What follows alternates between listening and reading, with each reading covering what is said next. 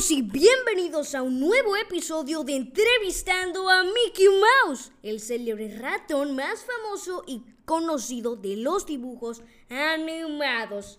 Con ustedes, Mickey Mouse.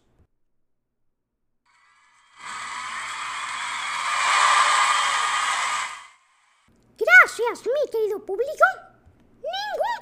Infantil se puede comparar con Plaza Sésamo. Por más de 50 años, esta famosa serie de televisión ha enseñado a los niños pequeños que aprender puede ser divertido.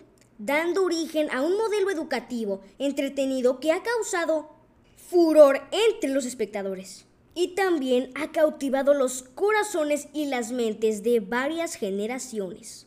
Es por eso que el día de hoy, por el cumpleaños de Jim Henson, el creador de este famoso programa, haremos 1, 2, 3, 4, 5 datos curiosos de Sesame Street. ¿Quieres saber más acerca de la historia de Plaza Sésamo? Con estos datos curiosos conocerás a fondo el programa de 1, 2, 3.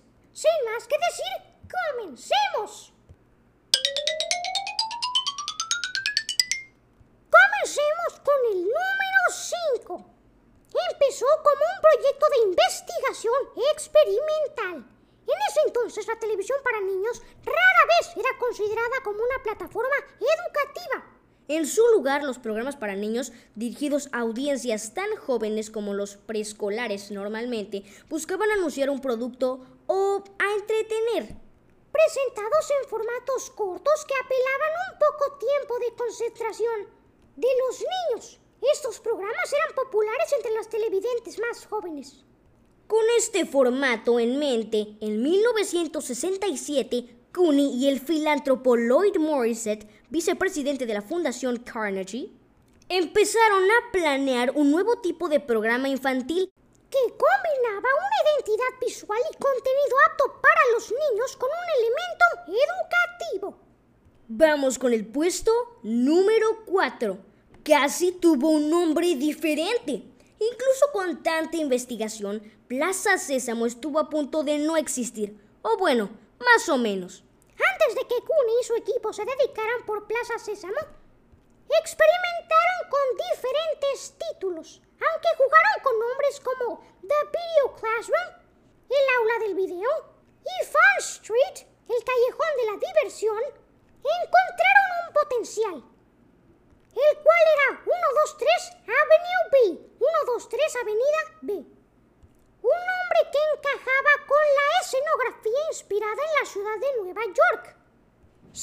embargo, el nombre 123 Avenida B presentaba un problema para el equipo de producción. Era una dirección real en Nueva York. Temiendo que un nombre así solo llamaría la atención de los habitantes de la Gran Manzana, lo descartaron. Pero en un momento de desesperación eligieron otro nombre, Plaza Sésamo, el cual conocemos hoy en día. Sí, ya sabes, como Ábrete Sésamo, explica Kermit, también conocida como la rana René o la rana Gustavo. En un promocional del programa da la idea de un lugar donde suceden cosas maravillosas. Vamos con el puesto número 3. Algunos de sus mopeds más famosos han evolucionado con el tiempo. Aunque su intención era parecerse a un barrio urbano del centro de la ciudad con una tienda de la esquina, una estación de metro y escaleras de piedra rojiza, Plaza Sésamo tiene un elemento un poco realista.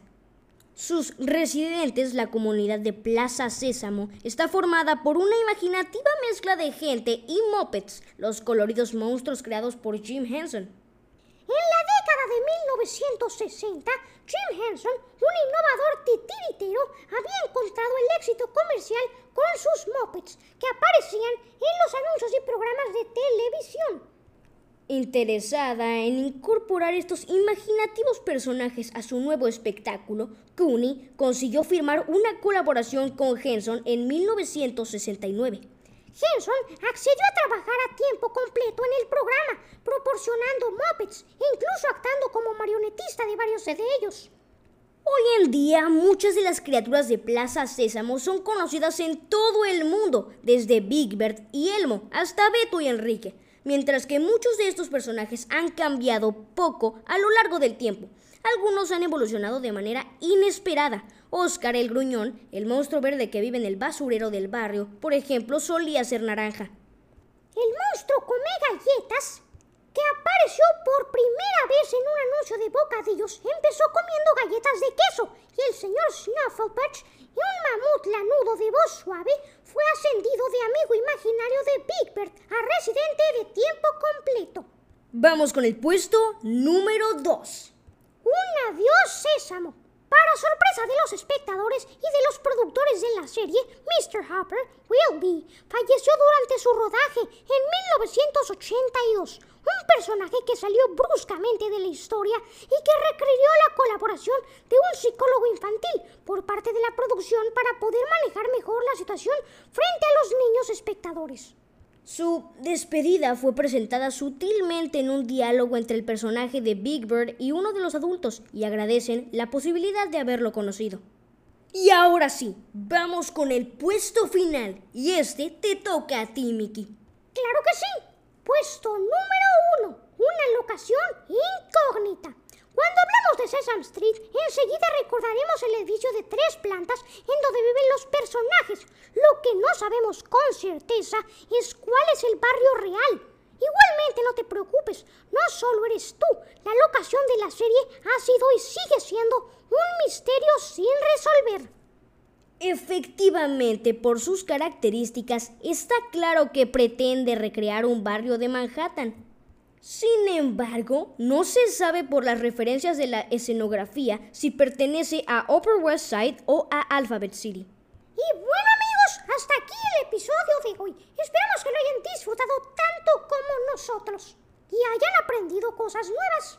Nos escuchamos en el próximo episodio. Adiós.